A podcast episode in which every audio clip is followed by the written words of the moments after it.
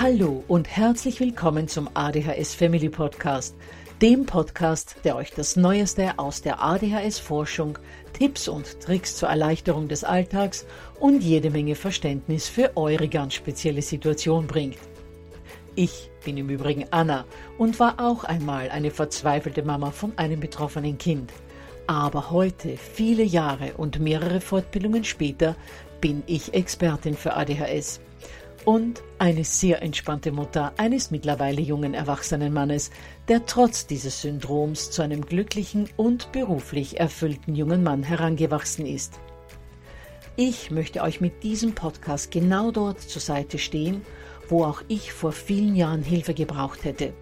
Denn ich wünsche mir nichts mehr, als dass es euch auch gelingt, euer Kind in ein glückliches und erfolgreiches Erwachsenenleben zu begleiten. Bevor es aber mit der Episode losgeht, lasst mich noch auf zwei Dinge hinweisen. Punkt 1. Ich spreche in meinem Podcast immer nur von ADHS, weil das in der Fachwelt so üblich ist. Gemeint ist damit aber auch immer die verträumte Variante der ADS. Und Punkt 2. Die Werbungen, die im ADHS Family Podcast geschaltet werden, dienen der Finanzierung von Projekten, die der gesamten ADHS Community zugutekommen – denn sie werden für die Produktion von Erklärvideos für Kinder oder für das familiäre Umfeld, für die Informationsweitergabe an Pädagogen, Diagnostiker und Ärzte sowie für spezielle ADHS-Projekte herangezogen. Mehr Informationen dazu findet ihr am Beginn von Podcast 128 bzw. in dem YouTube-Video, zu dem ich in den Shownotes verlinke. Ja, ihr Lieben, heute und auch in den nächsten beiden Episoden geht es im ADHS Family Podcast um Übergänge. Übergänge werden sich jetzt manche denken, was meinst du damit, Anna? Nun, damit sind Wechsel oder Veränderungen im Leben, aber auch im Alltag gemeint. Es gibt große Übergänge wie Umzüge, Schulwechsel, die Geburt eines Geschwisterkindes, aber auch viele kleinere Übergänge, wie zum Beispiel der Wechsel von Deutsch zur Mathematik in der Schule oder vom Lego-Spielen zum Aufräumen der Legosteine oder vom Beenden des Gamens hin zum Duschen oder Zähneputzen. Wie ihr bei dieser Aufzählung jetzt bestimmt bemerkt habt, sind die meisten Übergänge, und glaubt mir, nicht nur die, die ich jetzt gerade aufgezählt habe, eher unangenehm und negativ besetzt. Und alles, was unangenehm ist, was keinen Spaß macht, wozu man eine große Überwindung braucht, ist anstrengend. Und für von ADHS betroffene Heranwachsende nicht nur anstrengend, sondern extrem anstrengend. Deshalb wollen wir uns in dieser und in den nächsten beiden Episoden eben genau diesen Übergängen widmen und schauen, wie sie für unsere Kids gestaltet und begleitet werden können, damit sie so wenig belastend wie möglich für sie sind. Noch ein kurzes Wort zum PDF für diese Episode. Ihr könnt euch die getippte Version von dem, was ihr gerade hört, unter www.adhshilfe.net slash Übergänge 1 runterladen. Übergänge mit UE und AE geschrieben und die 1 als Ziffer direkt an das Wort Übergänge geschrieben. Ich verlinke dazu auch in den Show Notes. Gut, dann legen wir los. Kommen wir zunächst mal zu den kleineren Übergängen, die unseren Kindern regelmäßig im Alltag begegnen. Immer wenn eine Tätigkeit oder eine Handlung endet oder aber schlimmer noch beendet werden muss, ist das für einen Heranwachsenden mit ADHS extrem anstrengend und energieraubend. Wie wir gerade gehört haben, sind die meisten Tätigkeiten untertags ja nicht angenehm. Das heißt, sie sind nicht intrinsisch motiviert. Es handelt sich also um Dinge, die ausgeführt werden müssen, die aber freiwillig nicht getan würden. Beispiele, auf die ich da gleich noch näher eingehen werde, sind die Morgenroutine, der gesamte Schulalltag oft auch die Mahlzeiten, die Hausaufgabensituation, aber auch das Losfahren zum Fußballtraining oder zur Therapiestunde. Lasst mich, bevor wir aber zu diesen Beispielen im Detail kommen, noch betonen, dass für Kinder oder Jugendliche, die von ADHS betroffen sind, alle von außen aufoktroyierten Tätigkeiten anstrengend sind und nur widerwillig durchgeführt werden. Jetzt werden sich viele von euch natürlich denken, nun ja, auch nicht betroffene Kinder müssen durch die gerade genannten Situationen tagtäglich durch und bekommen das auch hin. So anstrengend oder kompliziert sind diese täglichen Routineabläufe ja nun auch wieder nicht. Kompliziert nicht, aber anstrengend schon. Denn wir dürfen nicht vergessen, dass zum einen der Gehirnstoffwechsel von neurotypischen Kindern genauso funktioniert, wie er funktionieren soll. Das heißt, in den synaptischen Spalten dieser Kinder befindet sich in der Regel genügend Dopamin, um die nötige Konzentration für die jeweils gerade anstehende unangenehme Situation oder Tätigkeit aufzubringen. Bei Kindern mit ADHS ist dies aber nicht der Fall. In ihren synaptischen Spalten befindet sich, zumindest in den Zeiten, in denen sie unmedikamentiert sind, eben nicht genügend Dopamin und alles, was mit Denken und Konzentration oder Aufmerksamkeit zu tun hat und nicht hochspannend ist, fordert sie unendlich. Denn gerade unsere von ADHS betroffenen Kinder und Jugendlichen haben nun mal kein Interesse für Theoretisches wie Schule oder Hausaufgaben oder für Ordnung schaffen oder für Lesen, Schreiben, Rechnen, wie das bei neurotypischen Kindern doch öfter mal der Fall ist sondern unsere Kids haben Interesse am Herumstreifen in der Natur, am Kennenlernen von Tieren und Pflanzen. Sie lieben meist die Bewegung, sie erforschen gerne etwas Neues, bauen irgendwelche Gebilde, sind ständig in irgendwelchen, wenn auch für Erwachsene oftmals sinnlos erscheinenden Projekten verwickelt, probieren sich an diversen Musikinstrumenten aus und vieles mehr. Doch all das All diese für sie spannenden Tätigkeiten sind in der Regel kaum Teil ihres Alltags bzw. machen im Vergleich zu den uninteressanten und unangenehmen Dingen nur einen ganz kleinen Teil aus. Und deshalb schauen wir uns diesen Alltag nun mal genauer an, um zum einen nachvollziehen zu können, warum so vieles davon nicht gut funktioniert und es immer wieder bei denselben Dingen zu Reibereien kommt, und zum Zweiten, um zu schauen, wie man unsere Kinder da gut begleiten kann, damit diese Dinge, vor allem aber auch die Übergänge zu diesen Dingen, besser klappen. Es beginnt schon mit dem täglichen Ablauf am Morgen. Das Aufstehen ist nicht spaßbesetzt. Genauso wenig wie das Zähneputzen, die Katzenwäsche, das Betten machen oder das sich ankleiden. Und auch das Frühstücken mögen die meisten von ADHS betroffenen Kinder und Jugendlichen nicht, weil sie in der Regel am Morgen keinen Appetit haben. Und während all dem sollen sie dann auch noch auf die Zeit achten, obwohl gerade betroffene Heranwachsende in der Regel ein ganz schlechtes Zeitgefühl und Zeitmanagement haben. Dann geht's weiter mit Unangenehmen, denn sie müssen in die Straßenkleidung rein und müssen auch noch darauf achten, dass sie nicht die Kappe, die Mütze, den Turnbeutel oder vielleicht überhaupt gleich den Ranzen im Flur liegen oder stehen lassen. Oft herrscht dann im Flur durch ein oder mehrere Geschwisterkinder auch noch Gedränge, jeder ruft durcheinander und alle sind hektisch auch eine Situation, die für Kinder mit ADHS aufgrund ihrer Reizoffenheit bzw. ihrer Reizfilterschwäche nur schwer zu meistern ist.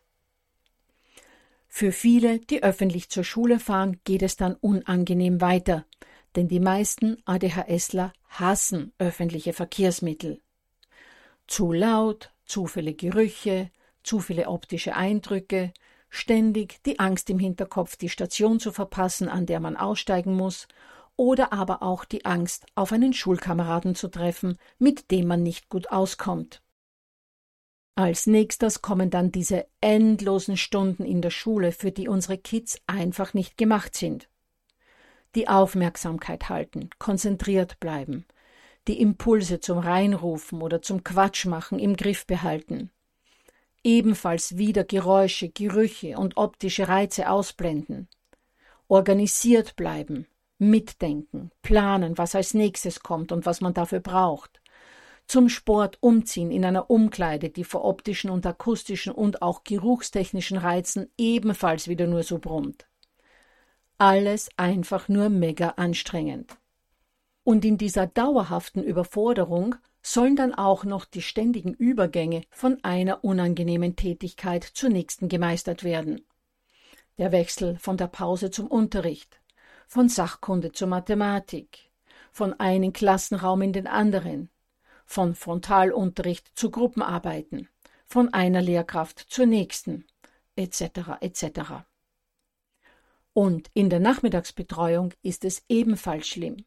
Da muss zwar nicht aufgepasst werden, welcher Lernstoff vorne gerade vorgetragen wird oder welches Buch oder Heft als nächstes rausgenommen werden muss.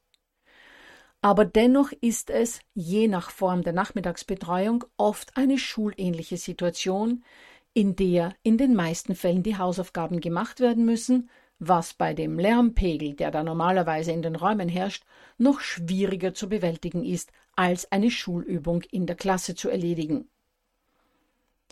Na, da hat es mein Kind aber leichter, werden sich diejenigen unter euch jetzt denken, deren Kinder nicht in die Nachmittagsbetreuung gehen. Denn mein Kind kann seine Hausaufgaben zu Hause erledigen.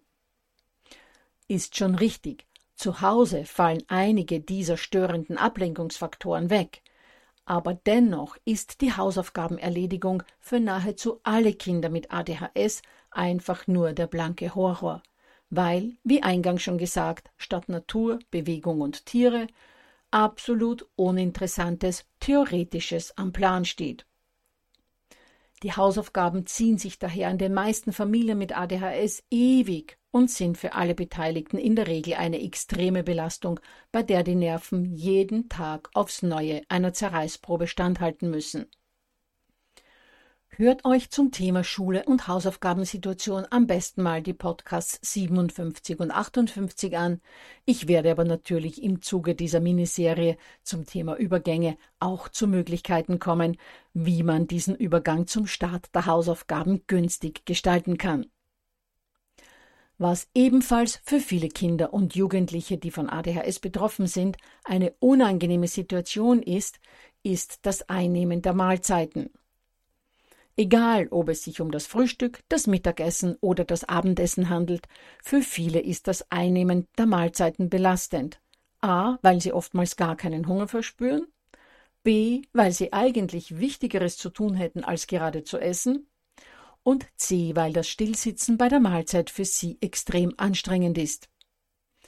Wie ich zuvor schon gesagt habe, befindet sich in den synaptischen Spalten von Kindern mit ADHS im unmedikamentierten Zustand in der Regel nicht genügend Dopamin. Und so versuchen die Kids mit ständigem sich bewegen und zappeln Dopamin nachzuproduzieren, das in unmedikamentierten Zeiten aber leider von den Synapsen großteils sofort wieder aus den Spalten gesaugt wird. So haben die Kids ständig das Bedürfnis, sich zu bewegen und gerade bei Tisch ist das natürlich etwas, das ihnen böse Blicke und Ermahnungen einbringt. Kein Wunder also, wenn sie diese Zeiten als belastend erleben. Ja, und dann ist da ja auch noch diese furchtbare Zeit am Abend, wenn jeder schon müde ist, bei allen die Nerven blank liegen und es schon wieder an Unangenehmes wie Zähneputzen, Duschen, Umziehen etc. geht. Und nicht nur, dass all diese Routinetätigkeiten einfach nur schrecklich sind, wissen viele Kinder, dass sie wieder einmal ewig nicht einschlafen können werden, weil sie entweder Angst haben oder innerlich nicht zur Ruhe kommen oder aber zu den wenigen Kindern gehören, die nun mal mit sechs Stunden Schlaf auskommen und gar nicht mehr brauchen. So, das wären mal die typischsten und häufigsten Beispiele für die kleineren Übergänge am Tag, zu denen bei vielen Kindern dann auch noch der Aufbruch zum Fußballtraining, das Losfahren zur Therapiestunde oder das Losgehen zum besten Freund oder zur besten Freundin hinzukommt. Ja, aber Anna, Fußball, der Besuch bei Freunden oder auch oft mal die Therapiestunde, wenn sich die Kids beispielsweise mit dem Ergotherapeuten gut verstehen oder es sich zum Beispiel um eine Reittherapie handelt. All das ist doch spaßbesetzt. Ja, ist es, aber das Vorbereiten darauf, das sich loslösen von der einen Tätigkeit und das sich hinwenden zum Weggehen, das ist nicht spaßbesetzt. Dazu kommen dann auch oft unterschwellige Ängste, beim Fußball oder bei der Freundin wieder mal unangenehm aufzufallen, wodurch die Kinder oft gar nicht so wild entschlossen sind, dorthin aufbrechen zu wollen. Deshalb stellen auch diese Übergänge oftmals unangenehme Situationen für Kinder und Jugendliche mit ADHS dar. Das heißt, im Leben von heranwachsenden Betroffenen löst nahezu ständig eine unangenehme Tätigkeit die nächste ab. Und dabei haben wir noch gar nicht den Schulalltag genau besprochen, wo in jeder Stunde von einem auf den nächsten Horror gewechselt werden muss, also zum Beispiel von Mathe auf Deutsch oder von Deutsch auf Sachkunde. Gerade mal die Turnstunde ist für die meisten Kinder mit ADHS spaßbesetzt, doch auch hier gibt es ganz viele Situationen, die belastend für die Kids sind, wie zum Beispiel das bereits erwähnte Gewusel und der Lärm in der Umkleide, das Stillstehen in der Reihe, das Ignorieren des Balls, der vor einem liegt und mit dem man schon so gerne schießen würde, etc. etc. Dann fragt sich jetzt natürlich jeder von euch, was er tun könnte, um diese Situationen zu entschärfen und diese so schwierigen Übergänge entlastender für das Kind zu gestalten. Nun, das werden wir uns dann in den beiden kommenden Episoden, das heißt in Folge 132 und 133 ansehen, denn da gibt es einiges, das helfen kann. Mir war für heute mal wichtig, dass ihr ein Gefühl dafür bekommt, wie vielen belastenden Situationen unsere Kinder tagtäglich bzw. nahezu stündlich ausgesetzt sind und dass es daher kein Wunder ist, dass auch der Wechsel von einer unangenehmen Tätigkeit zur nächsten überaus schwer fällt. Außerdem haben wir heute ja nur die kleinen, häufig auftretenden Übergangssituationen besprochen. Aber die größeren wie ein Schulwechsel, die Geburt eines neuen Geschwisterchens oder einen Umzug, darüber haben wir ja noch gar nicht gesprochen. All das wird dann Inhalt von Episode 133 sein. Dann erinnere ich nochmals an das PDF, das ihr euch unter www.adhshilfe.net slash Übergänge 1 herunterladen könnt und mache auch nochmals auf die Episoden 39 bis 42 aufmerksam, in denen es um Lernen in den Ferien geht. Schließlich auch noch der Hinweis auf Podcast 92, in dem es um die Frage Medikamente in den Ferien ja oder nein geht denn auch das ist etwas, das viele Eltern gerade zu Ferienbeginn beschäftigt. Zu allen erwähnten Episoden verlinke ich in den Show Notes. Gut, dann freue ich mich schon auf die nächste Episode, in der ich euch dann eine ganze Reihe von Lösungsansätzen zum Thema Übergänge vorstellen werde.